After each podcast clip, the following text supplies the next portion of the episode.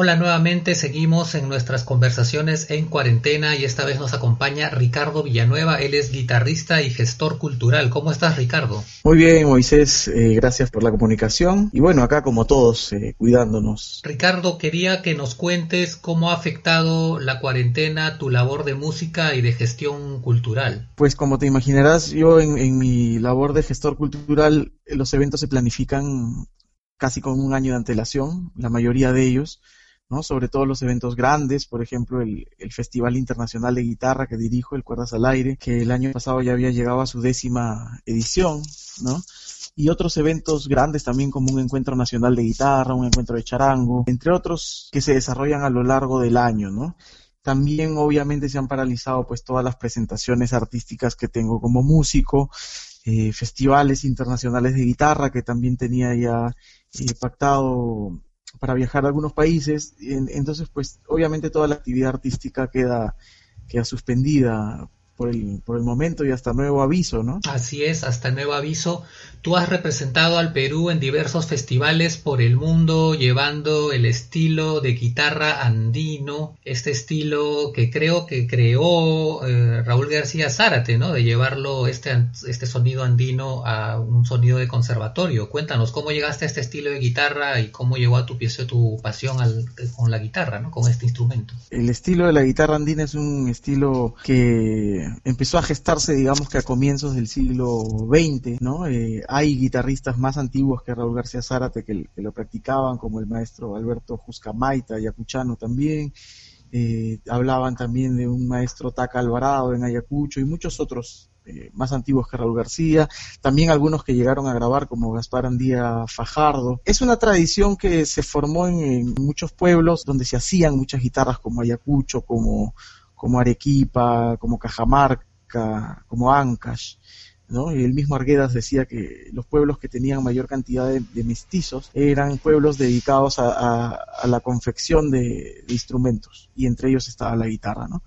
Es una tradición que viene de ahí, pero sí, eh, como bien tú dices, el maestro Raúl García Zárate fue uh, quizá, bueno, el primero, de hecho, que, lo internacionalizó, ¿no? Que, que viajó a festivales internacionales mostrando el estilo de la guitarra andina peruana. Y, es algo que también pues he tenido la suerte de, hacer, de, viajar a, festivales en distintos lugares llevando este estilo. ¿Cómo me acerqué yo a, este estilo? Yo cuando empecé a tocar la guitarra empecé a buscar muchos, mucho material de, guitarra solista y entre ese material llegó a mí, llegaron a mí algunos long plays del maestro García Zárate, ¿no? Después tuve la suerte de conocerlo y, y de hacerme su alumno y con él estuvimos muchos años estudiando y también tuvimos una, una amistad ¿no? después de eso que, nos mantenía también unidos, aprendí muchísimo de, él y, pues sí es, es la figura más importante de la guitarra en, el Perú, ¿no? Le debo mucho al, al, maestro García Zárate. Alguna vez escuché que su primer disco de Raúl García Zárate se graba en Suiza si no me equivoco, porque él fue a un festival y alguien lo escuchó y dijo, no, tenemos que grabar un disco, lo llevaron a un estudio y, salió una grabación que también otro autor mencionaba que en realidad aquí a veces lo consideran folclore, pero en realidad es un sonido muy moderno, porque moderniza o lleva a, sonidos andinos de, y los expresa de otra manera, ¿no? Bueno, en realidad el primer disco de Raúl García Zarate se grabó en 1966, en la disquera Sonorradio, en Lima. Eh, él ya había, cuando él salió a sus primeros festivales, eh, si no me equivoco, el, primero al que asistió fue en Francia, ya había grabado varios LPs, me parece que a comienzos de los 80 o finales de los 70 por ahí empezó su carrera internacional. Lo que sí pasó en este primer festival es que él, causó gran sorpresa, ¿no? En los concurrentes, muchos de ellos guitarristas clásicos y sí que veían como muy novedoso el estilo de la guitarra andina porque usaba diferentes afinaciones y porque tenía una técnica muy particular y además que la técnica que tenía el maestro Raúl era una, una técnica muy eh, muy depurada. ¿Y cómo te acercas a esta técnica? ¿Qué es lo que te impresionó? ¿Y tú cómo la reinterpretas? Bueno, ¿cómo me acerco? En, primer lugar, como te conté, a, partir de los long plays y bueno, luego tuve la suerte de directamente eh, aprenderla del, maestro García Zárate, ¿no? ¿Qué es lo que me transmite este sonido? E, es, es como un sonido muy, muy visceral, es un sonido que digamos que no hay que conocer mucho de esta música para que te impacte directamente, ¿no? Yo siento que es un sonido que impacta directamente al, al, oyente, es como que rápidamente lo eh, afecta su, su sensibilidad, ¿no? Si se quiere. Yo también eh, estoy influido, pues, como todos, por la música que, que, escuchamos, ¿no? Por, además de, de, lo que interpreto, pues escuchamos eh, muchos tipos de música y seguramente esos sonidos entran también eh, en, la técnica que yo realizo y modifican un poco quizás las armonías. Eh, por ahí se mete, se pueden escuchar algunas pinceladas de armonías un poco más modernas, algún efecto en los vibratos, ¿no? Pienso que eso no, no sé si ocurre siempre de manera totalmente consciente, porque no, no, no, no estoy, digamos, en una labor de plantearme querer eh, modificar el escenario conscientemente de la estética de la guitarra andina, pero, pero sí pienso que en algunas de las músicas que he grabado se pueden notar estas, estas pinceladas, digamos, de, sonidos más contemporáneos. ¿no? Tú publicaste hace algunos años unas partituras de temas andino, un libro, y mencionabas que era muy importante porque necesitaba esta música dar ese salto para también poder compartirlo en el extranjero, ¿cierto? Así es, sí. Eh, es un libro del que publiqué hace, hace tres años, en el 2017, que se llama Guitarra Andina del Perú. Y justamente fue a raíz de, de las presentaciones que yo hice en festivales internacionales, donde los guitarristas me pedían la música escrita de lo que yo había tocado. O sea, querían que yo les comparta la partitura de las piezas que yo interpretaba, que además eran mis, mis propios arreglos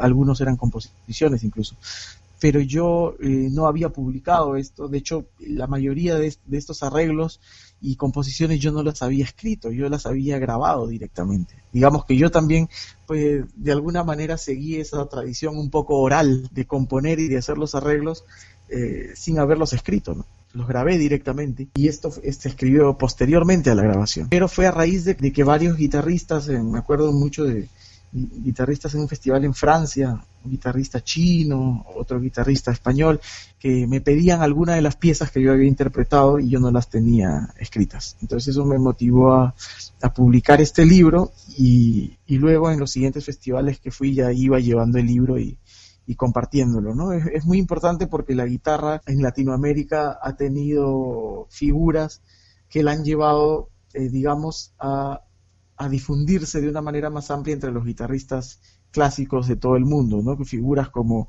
eh, bueno, Villalobos en Brasil, que escribió muchas obras para guitarra, eh, Agustín Barrios, ¿no? En Paraguay, Leo Brauer en Cuba, y, en Perú también hay un estilo fuerte, digamos, que, que, sonoramente es reconocible de manera rápida, pero eh, no tenía el medio para difundirse. Entonces pienso que ese fue un aporte para un poco para ayudar a ese objetivo. El festival eh, Cuerdas al Aire que organizas cada año, me contabas que ya está en el décimo, ya ha tenido esta para ahora por la cuarentena. ¿Cuáles son los planes? ¿Has pensado hacer algo virtual? Eh, ¿Cómo estás viendo esto este año? ¿Postergarlo para el siguiente? No está descartado que se pueda hacer algo virtual. Vamos a ver cómo se va desarrollando la coyuntura ¿no? en la que estamos a ver si existe esa posibilidad. Bueno, el festival, como tú sabes, yo lo hago también eh, con el apoyo del Centro Cultural Peruano-Japonés. Con ellos también este, vamos a estar sosteniendo algunas reuniones eh, virtuales para ver qué planes y qué ideas hay para mantener algunos, algunos eventos eh, en la coyuntura que estamos llevando, ¿no? Todavía no tenemos nada concreto para la edición de este año. Obviamente que no se va a hacer de manera presencial, como todos sabemos pero ya vamos a estar informando si es que quizás se hace algo de forma virtual, ¿no? Claro, sería genial. Más bien tú también de profesión eres eh, sociólogo y quería que nos cuentes un poco de qué manera te ha servido eh, la sociología o esta mirada para entender la música, la guitarra, la música peruana? ¿Qué es lo que tú has encontrado? ¿Qué es lo que valoras, por ejemplo? Bueno, mucho, porque la, eh, música, pues como todos sabemos, es, una expresión social, ¿no? más allá de, su cualidad como, sonido, ¿no? Es, es, una manifestación social y la sociología te ayuda, pues, a acercarte a la música de una manera diferente, ¿no? Me ha ayudado a mí a acercarme a la música de una manera diferente, a entenderla dentro de un contexto, a entenderla dentro de su de su contexto cultural, social, si se quiere, ver eh, las distintas funciones que cumple la música en, diferentes sociedades y cómo poder acercarme a ella para interpretarla y también para que, para que el público pueda conocerla de, otra manera, ¿no? En los conciertos también trato de, explicar un poco ese contexto social, de dónde viene la música, también he hecho algunas investigaciones que he publicado en, en artículos, ¿no? Eh, de hecho, la carrera pienso que es muy afín a, lo que yo hago con la música. También sueles interpretar en cada aniversario de José María Arguedas un concierto en honor a él, ¿cierto? Sí, así es. Hace ya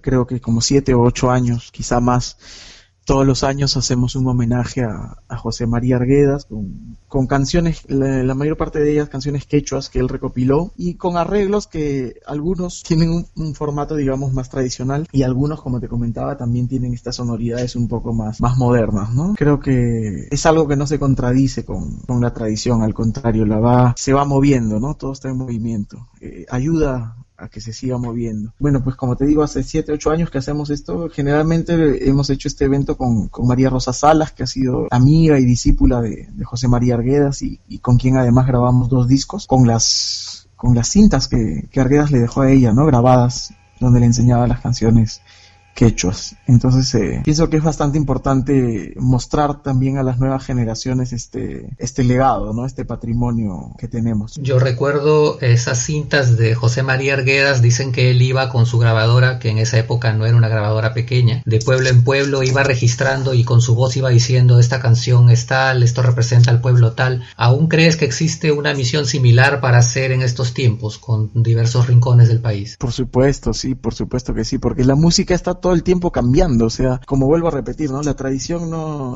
no, es algo fijo, algo que está... A, veces la, la gente suele pensar a la tradición como un objeto de museo, como algo que está fijo, pero lo que se recogió en 1960, si tú vas al mismo pueblo, quizá encuentres eh, ya variaciones ya y, y para algunos quizá pueden hablar de distorsión, qué sé yo, pero si esas variaciones continúan y el pueblo las sigue tocando, ya forma parte de una nueva tradición. Entonces, esa nueva tradición también es susceptible de ser recogida y de ser eh, analizada y, y, conservada, ¿no? Es decir, así se tocaba en 1960 y así se toca en, en el 2020 en el mismo pueblo, ¿no? Así es, alguna vez leí un artículo que hablaba de la distorsión del Wailas y era un artículo muy antiguo del siglo XX y en realidad se refería al haber insertado el saxofón al Wailas, algo que ahora nos parece algo tan tradicional y en su momento también se cuestionó y es que la música está siempre viva. Por supuesto, ese es uno de los mejores ejemplos para para graficar este, lo que te estoy diciendo, ¿no? Eh, nadie concibe a la orquesta típica del centro en este momento sin saxofones y sin clarinetes, porque tampoco usaban clarinet. Lo que usaban era arpa y violín, como la mayoría de, formatos instrumentales eh, andinos, ¿no? del campo. Eh, usaban arpa y violín y cuando se intentó introducir el clarinete hubo resistencia, cuando se intentó introducir el saxofón también hubo resistencia y, tuve noticias de que también algunos, eh, algunos grupos estaban utilizando teclados, algunos bajos también, pues como muchos grupos, ¿no? Y también obviamente hay resistencia a eso. No se sabe si eso quedará, yo no, no, veo que muchos grupos de, los más tradicionales lo usen, pero es el tiempo el que decide estos cambios, ¿no? El gusto de la gente también. Así es, eh, los tiempos, los nuevos instrumentos, la nueva tecnología y los gustos se van mezclando en la música. Tú, si tuvieras que eh, escoger o a qué guitarristas o músicos peruanos mencionas, que mencionarías, que te parece que son algo que las nuevas generaciones deben siempre considerar o de algo actual también. Bueno, si hablamos de guitarra peruana, sí, definitivamente nombraría en primer lugar a, Raúl García Zárate. Eh, bueno, por todo lo que ha significado como guitarrista, tanto aquí como, como en el extranjero, ¿no? Me consta, he tenido la oportunidad de estar en festivales donde guitarristas de, de, países muy remotos eh, reconocen su nombre, ¿no? Como, un guitarrista peruano. Oscar Avilés, por supuesto, en la guitarra criolla, costeña. Eh, Pepe Torres, que fue mi maestro también, por supuesto, también ha sido un referente para mí. Eh, Carlos Jaire, Félix Casaverde, Manuel Chaprado, Julio Humala. Perú es una tierra de, guitarristas, realmente hay, hay, muchos muy buenos guitarristas, pero de los que te nombro pues han sido directamente guitarristas de los que he podido escuchar, aprender de ellos y, tenerlos de alguna manera como referentes. Claro, ¿y con la guitarra eléctrica alguna vez has animado o prefieres quedarte en la guitarra tradicional? Sí, sí, sí, claro, también este toco un poco la guitarra eléctrica, en algunas presentaciones la he usado dependiendo de, del tipo de música, porque, o sea, más se me conoce como intérprete de solista de guitarra andina, ¿no? Pero también como músico pues he tocado en diversas formaciones instrumentales y cuando he tenido que tocar la guitarra eléctrica sí lo, he hecho. Es, es, otro instrumento prácticamente, ¿no? Son sonoridades muy diferentes, pero sí, hay mucho por explorar ahí. A mí me gusta me gusta el sonido de la guitarra eléctrica. Sí, bueno, yo te cuento, soy aficionado a la guitarra hace muchos años y también similar a tu historia, escuché a García Zárate y me fascinó, quise imitarlo, me quedé totalmente a medio camino, si no es un poco más atrás. Pero que mencionaba esto porque para mí una de las interpretaciones que más me marcó fue su versión de Putkamayu. Eh, y yo quería saber si tú tienes algún tema que fue el que te marcó, que escuchaste primero o al que siempre vuelves. Cuando yo recién empecé a, escucharlo, por ejemplo, a mí me llamaba mucho la atención. Yo escuché un long play muy antiguo de, del que se que se llama La Pampa y la Puna. Y ahí tenía el arreglo de un toril. Eh, el toril es, un género de los Andes del centro ¿no? y del sur, que se usa en, las vísperas de las corridas de toro andinas. En el arreglo del maestro tiene un efecto como, como de un tambor, como de una percusión, que es la tinja, ¿no? Que es, muy particular. Además de eso, él está tocando el bajo todo el tiempo simultáneamente a la, a la melodía, de manera que parecen dos guitarras. Obviamente la guitarra está afinada en, de manera distinta.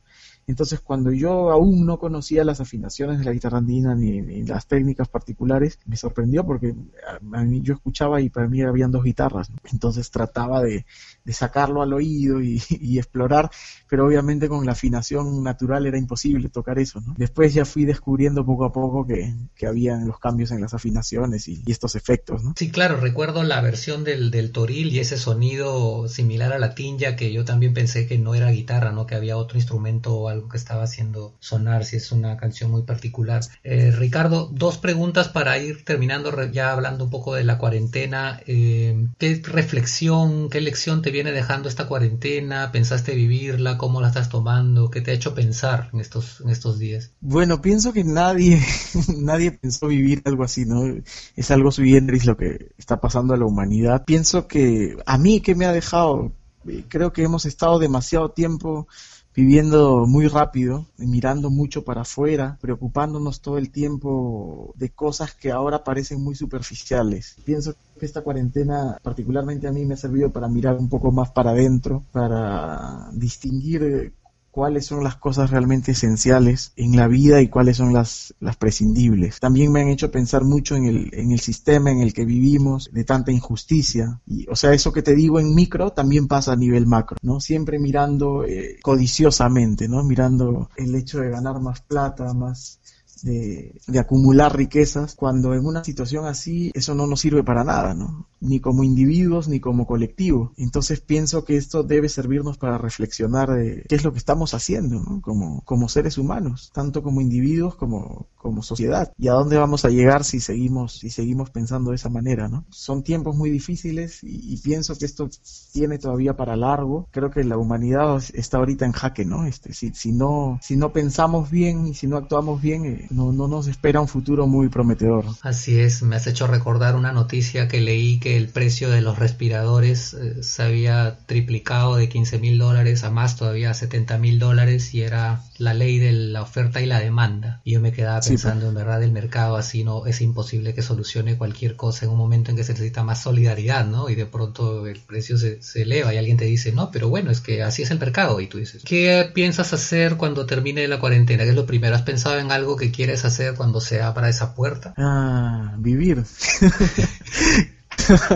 la verdad que no, no se me ocurre una respuesta para eso porque no, la verdad que ni siquiera tengo como mapeado cuándo puede terminar esta cuarentena, ¿no? Todos sabemos que hay una fecha, pero es muy posible que se siga alargando y además no veo que, que el mundo vaya a ser el mismo después de, después de esto, ¿no? Y cuando nos dejen salir, digamos, legalmente de nuestras casas, igual tampoco es que las cosas van a seguir funcionando de la misma manera. Así que no, no se me ocurre otra cosa más que, que contestarte que vivir, ¿no? Ojalá estemos todavía.